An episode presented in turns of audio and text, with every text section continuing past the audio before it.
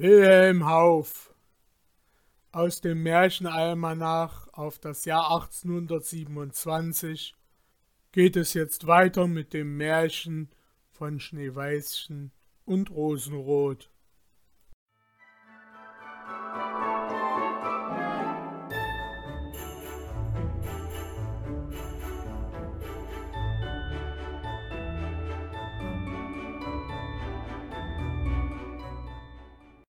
Eine arme Witwe, die lebte in einem kleinen Hüttchen, und vor dem Hüttchen war ein Garten. Darin standen zwei Rosenbäumchen, wovon das eine weiße, das andere rote Rosen trug. Und sie hatte zwei Kinder, die glichen den beiden Rosenbäumchen, und das eine hieß Schneeweißchen, das andere Rosenrot. Sie waren aber so fromm und so gut, so arbeitsam und unverdrossen, als noch jemals zwei Kinder auf der Welt gewesen sind. Schneeweißchen war nur stiller und sanfter als Rosenrot. Das sprang lieber in den Wiesen und Feldern nach den Blumen und Sommervögeln, während Schneeweißchen daheim bei der Mutter saß, ihr vorlas oder im Hauswesen half.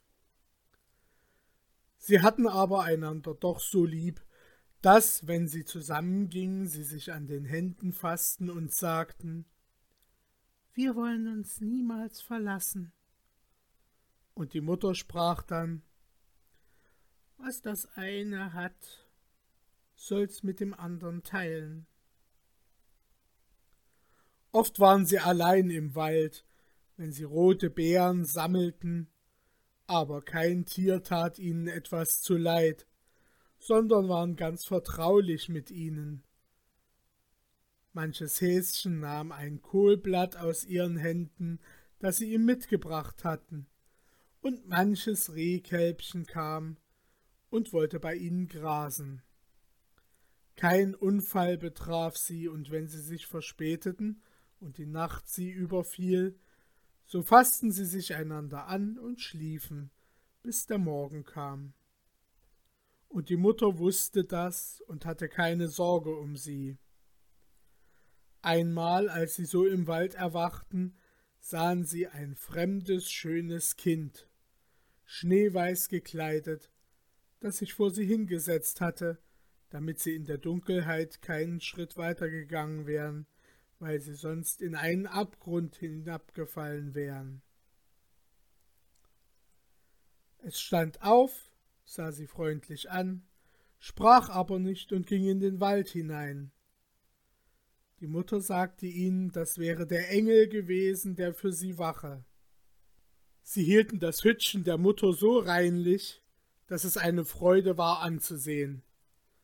Im Sommer besorgte Rosenrot das Haus, und alle Morgen, wenn die Mutter aufwachte, stand ein schöner Blumenstrauß vor dem Bett und von jedem Bäumchen eine Rose. War es Winter, so zündete Schneeweißchen das Feuer im Herd und hing den Kessel an den Feuerhaken, und der Kessel war von Messing, aber so rein, dass er wie Gold glänzte. Abends, wenn die Flocken fielen, sagte die Mutter Geh hin, Schneeweißchen, und schieb den Riegel vor. Und dann setzten sie sich an den Herd. Die Mutter nahm die Brille und las aus einem großen Buch vor, und die beiden Mädchen spannen und nähten. Ein Lämmchen lag neben ihnen auf dem Boden, und hinter ihnen auf einer Stange saß ein weißes Täubchen und hatte seinen Kopf unter den Flügel gesteckt. Nun trug es sich zu, eines Abends, als sie beisammen saßen, dass jemand an die Tür klopfte, als wollte er eingelassen werden. Die Mutter sprach Mach auf, Rosenrot, es wird ein Wanderer sein, der Obdach sucht. Rosenrot ging und schob den Riegel weg, aber es war kein Mensch, der eintrat, sondern ein schwarzer Bär streckte seinen dicken Kopf zur Türe herein. Rosenrot schrie laut und sprang zurück, Das Lämmchen blökte, das Täubchen flatterte auf, und Schneeweißchen versteckte sich hinter der Mutter Bett. Aber der Bär fing an zu sprechen und sagte Fürchtet euch nicht, ich tue euch nichts zu leid, ich will mich nur ein wenig an eurem Feuer wärmen. So leg dich nur dahin, antwortete die Mutter und rief die Kinder und sprach Schneeweißchen, Rosenrot, kommt nur her. Der Bär tut euch nichts, er meint's ehrlich. Da kamen die Kinder herbei und das Lämmchen und das Täubchen verloren auch die Furcht und näherten sich. Nach einem Weilchen sagte der Bär Seid doch so gut, ihr Kinder, und klopft mir den Schnee ein wenig aus meinem Pelzwerk heraus. Sie holten den Besen und kehrten den Bär ab, der streckte sich hin und brummte ganz vergnügt. Sie wurden endlich ganz vertraulich, zausten ihm sein Fell mit den Händen oder setzten ihre kleinen Füßchen auf ihn und walkten ihn hin und her, oder holten eine Gerte und schlugen damit auf ihn los. Der Bär ließ sich alles gefallen. Nur wenn sie's gar zu arg machten, rief er Lasst mich nur am Leben. Schneeweißchen, Rosenrot, schlägst du den Freier tot. Als Schlafenszeit war und die anderen zu Bett gingen, sagte die Mutter zum Bär Du kannst in Gottes Namen da am Herd liegen bleiben, so bist du vor dem Wetter geschützt. Am andern Morgen, als es Tag war, ließen ihn die Kinder wieder hinaus, und er trabte über den Schnee fort in den Wald. Von nun an kam der Bär jeden Abend zu der bestimmten Stunde und legte sich an den Herd, und sie waren so gewohnt an ihn, dass die Türe abends nicht mehr zugeriegelt wurde, als bis der schwarze Gast angelangt war. Als das Frühjahr herangekommen und draußen alles grün war, sagte der Bär eines Morgens Nun muss ich fort und darf den ganzen Sommer nicht wiederkommen. Da sprach Schneeweißchen Wo gehst du hin? Ich muss in den Wald und meine Schätze vor den Zwergen hüten. Im Winter, wenn die Erde hart gefroren ist, da müssen sie unten bleiben und können nicht durchbrechen. Aber jetzt steigen sie heraus, suchen und stehlen und was sie einmal in ihre Höhlen getragen haben, das kommt so leicht nicht wieder an den Tag. Da öffnete ihm Schneeweißchen die Türe und als der Bär sich hinausdrängte, blieb er an einem Türhaken hängen, und ein Stück von seiner Haut riss auf, und da war es Schneeweißchen, als hätte es Gold durchschimmern sehen. Aber es wusste es nicht recht, weil der Bär eilig fortgelaufen war. Nach einiger Zeit sagte die Mutter Geht, Kinder, und sammelt Reisig. Unser Vorrat ist bald zu Ende. Als sie draußen im Wald waren, sahen sie einen großen Baum, der gefällt auf der Erde lag, und an dem Stamm zwischen dem Gras sprang etwas auf und ab. Sie konnten aber nicht unterscheiden, was es war. Sie gingen näher herzu und sahen einen Zwerg mit einem alten, verwelkten Gesicht und einem Bart, der ellenlang und schneeweiß war. Aber das Ende des Barts war in eine Spalte des Baumstammes eingeklemmt, und der Kleine sprang hin und her wie ein Hündchen an einem Riemen und wusste nicht, wie er sich helfen sollte. Er glotzte die Mädchen mit seinen roten, feurigen Augen an und rief Was steht ihr da? Könnt ihr nicht herbeigehen und mir Beistand leisten? Was hast du denn angefangen? du kleines Männchen? fragte Rosenrot. Neugierige Geschöpfe, antwortete der Zwerg. Den Baum da habe ich mir spalten wollen, um kleines Holz zum Kochen zu haben. Bei einem dicken Klotz verbrennt gleich das bisschen Speise, das unser einer braucht. Ich hatte einen Keil hineingetrieben, aber das verwünschte Stück Holz muss zu glatt gewesen sein. Er sprang wieder heraus, und da fuhr der Baum wie der Blitz zusammen, und ich konnte nicht geschwind wieder zurück, da ist das Ende von meinem schönen weißen Bart stecken geblieben. Ihr habt gut lachen mit euren albernen, glatten Milchgesichtern. Pfui! Wie garstig seid ihr! Die Kinder zogen an dem Bart aber umsonst. Er steckte zu fest. Ich will laufen und Leute holen, sagte Rosenrot. Ei, was? schnarrte der Zwerg. Wer wird gleich Leute herbeirufen, das wäre mir gelegen, dumme Gänse. Wisst ihr keinen bessern Rat? Warte, sprach Schneeweißchen, ich will dir helfen, holte eine Schere aus der Tasche und schnitt das Ende des Barts ab. Als der Zwerg sich frei fühlte, griff er nach einem Sack Gold, der unter dem Baum lag, und brummte dabei Ungeschlachtes Volk, schneidet mir ein Stück von meinem prächtigen Bart ab, lohnt euch der Kuckuck, schwang den Sack auf seinen Rücken und ging fort, ohne zu den Kindern ein Wort Dank zu sagen oder sie nur einmal noch anzusehen. Ein andermal wollten Schneeweißchen und Rosenrot ein paar Fische zum Abendessen mit der Angel fangen. Als sie sich dem Bache näherten, sahen sie, dass etwas wie eine Heuschrecke in großen Sprüngen nach dem Wasser hüpfte, als wollte es hinein. Sie liefen herzu und erkannten den Zwerg. Was hast du vor? fragte Rosenrot. Seht ihr es denn nicht? Der verwünschte Fisch zieht mich ins Wasser. Der Kleine hatte geangelt und der Wind seinen Bart mit der Angelschnur verflochten.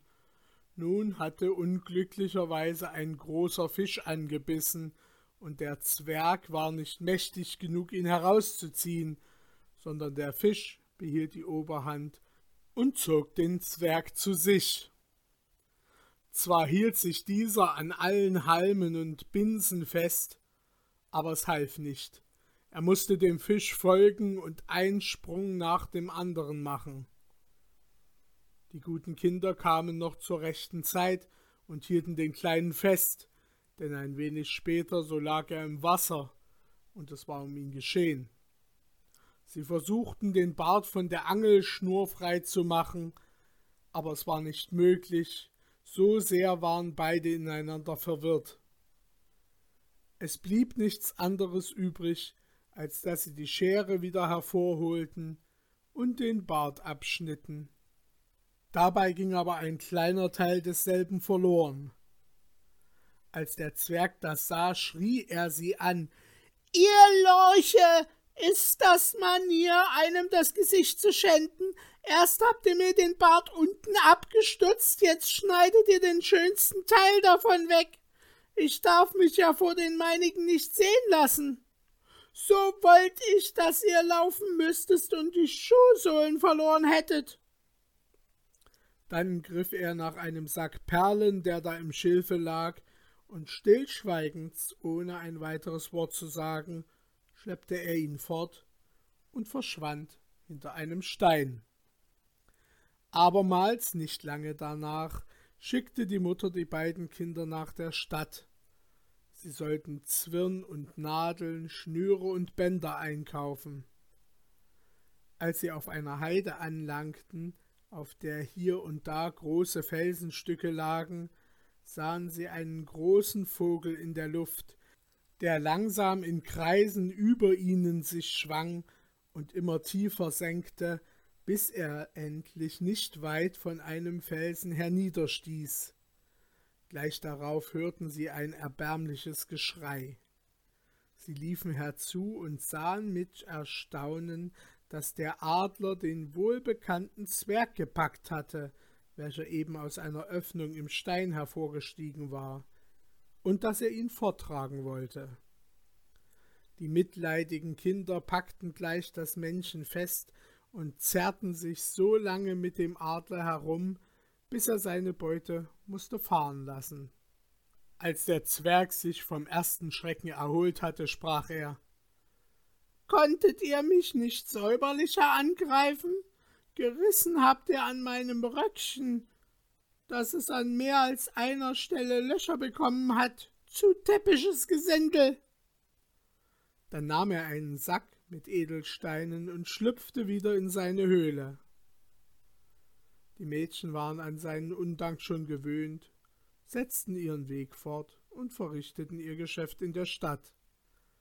Als sie beim Heimweg wieder auf die Heide kamen, überraschten sie den Zwerg, der wohl gedacht hatte, so spät würde niemand mehr des Weges gehen. Er hatte sich ein reinliches Plätzchen ausgesucht und seinen Sack mit Edelsteinen ausgeschüttet. Da lagen sie ringsumher, und weil die Abendsonne drüber hinschien, schimmerten sie so prächtig in allen Farben blau, rot, grün, gelb, dass die Kinder stehen blieben und sie betrachteten. Was steht ihr da und habt Maul auf den Pfeil? schrie der Zwerg ärgerlich und wollte sie weiter ausschelten, als er etwas brummen hörte und in dem Augenblick auch ein Bär aus dem Wald dahertrabte. Erschrocken sprang er auf und wollte entfliehen, aber er konnte nicht mehr zu seinem Schlupfwinkel gelangen, der Bär war zu nahe. Da rief er in Herzensangst Lieber Herr Bär, verschont mich, und ich will euch alle meine Schätze geben, all die Edelsteine, die da liegen. Was habt ihr an mir, armen kleinen Kerl?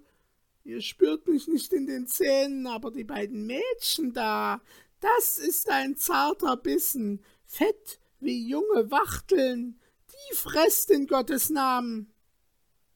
Der Bär kümmerte sich um seine Worte nicht und gab dem boshaften Geschöpf einen einzigen Schlag mit der Tatze, und es regte sich nicht mehr. Die Mädchen waren fortgesprungen, aber der Bär rief ihnen nach Schneeweißchen, Rosenrot, fürchtet euch nicht. Bleibt stehen und wartet, ich will mit euch gehen. Sie erkannten die Stimme ihres alten Freundes und blieben stehen.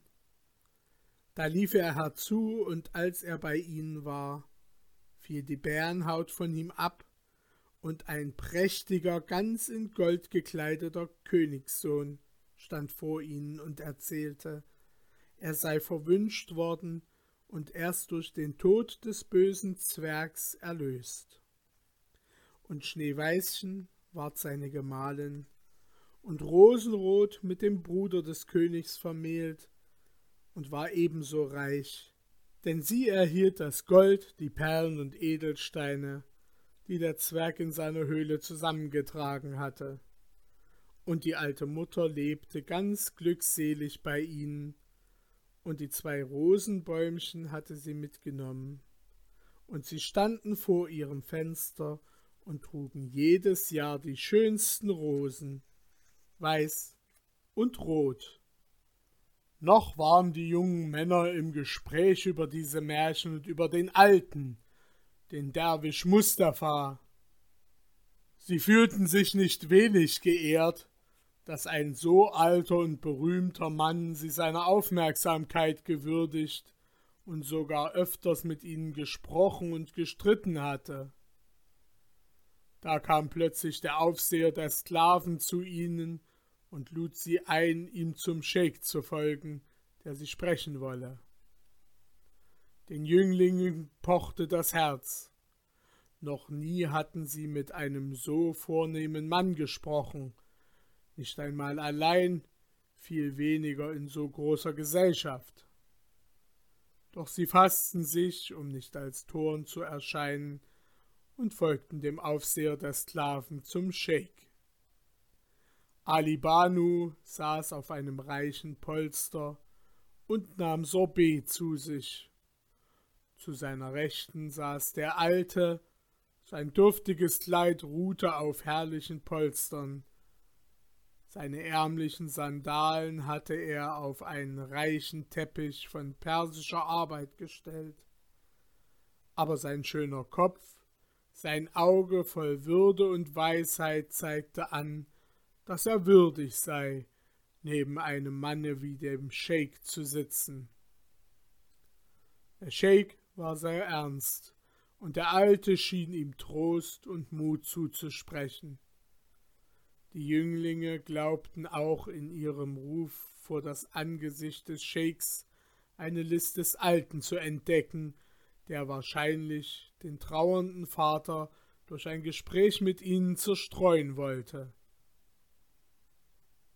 Willkommen, ihr jungen Männer, sprach der Scheik. Willkommen in dem Hause Ali Banus. Mein alter Freund hier hat sich meinen Dank verdient, dass er euch hierher einführte. Doch zürne ich ihm ein wenig, dass er mich nicht früher mit euch bekannt machte. Wer von euch ist denn der junge Schreiber? Ich, o oh Herr, und zu euren Diensten, sprach der junge Schreiber, indem er die Arme über der Brust kreuzte und sich tief verbeugte. Ihr hört also sehr gerne Geschichten und leset gerne Bücher mit schönen Versen und Denksprüchen. Der junge Mann erschrak und errötete, denn ihm fiel bei, wie er damals den Scheik bei dem Alten getadelt und gesagt hatte, an seiner Stelle würde er sich erzählen oder aus Büchern vorlesen lassen. Er war dem schwatzhaften Alten, der dem Scheik gewiss alles verraten hatte, in diesem Augenblick recht gram, warf ihm einen bösen Blick zu und sprach dann O Herr, allerdings kenne ich für meinen Teil keine angenehmere Beschäftigung, als mit dergleichen den Tag zuzubringen. Es bildet den Geist und vertreibt die Zeit. Aber jeder nach seiner Weise. Ich tadle darum gewiss keinen, der nicht. Schon gut, schon gut, unterbrach ihn der Scheik lachend und winkte den zweiten herbei. Wer bist denn du? fragte er ihn. Herr, ich bin meines Amtes der Gehilfe eines Arztes und habe selbst schon einige Kranke geheilt. Richtig, erwiderte der Scheik. Und ihr seid es auch, der das Wohlleben liebet. Ihr möchtet gerne mit guten Freunden hier und da tafeln und guter Dinge sein. Nicht wahr, ich habe es erraten. Der junge Mann war beschämt. Er fühlte, dass er verraten war und dass der Alte auch von ihm den Scheik gebeichtet haben musste. Er fasste sich aber ein Herz und antwortete oh ja, Herr, ich rechne es unter des Lebens Glückseligkeiten, hie und da mit guten Freunden fröhlich sein zu können. Mein Beutel reicht zwar nicht weiter hin, als meine Freunde mit Wassermelonen und dergleichen wohlfeilen Sachen zu bewirten, doch sind wir auch dabei fröhlich, und es lässt sich denken, dass wir es noch um ein gutes Teil mehr wären, wenn ich mehr Geld hätte. Dem Scheik gefiel diese beherzte Antwort, und er konnte sich nicht enthalten, darüber zu lachen. Welcher ist denn der junge Kaufmann?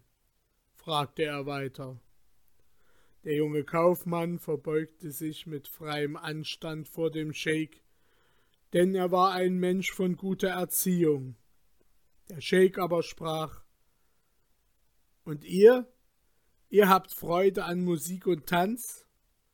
Ihr höret es gerne, wenn gute Künstler etwas spielen und singen, und sehet gerne Tänzer künstliche Tänze ausführen? Der junge Kaufmann antwortete Ich sehe wohl, o Herr, dass jener alte Mann, um euch zu belustigen, unsere Torheiten insgesamt verraten hat.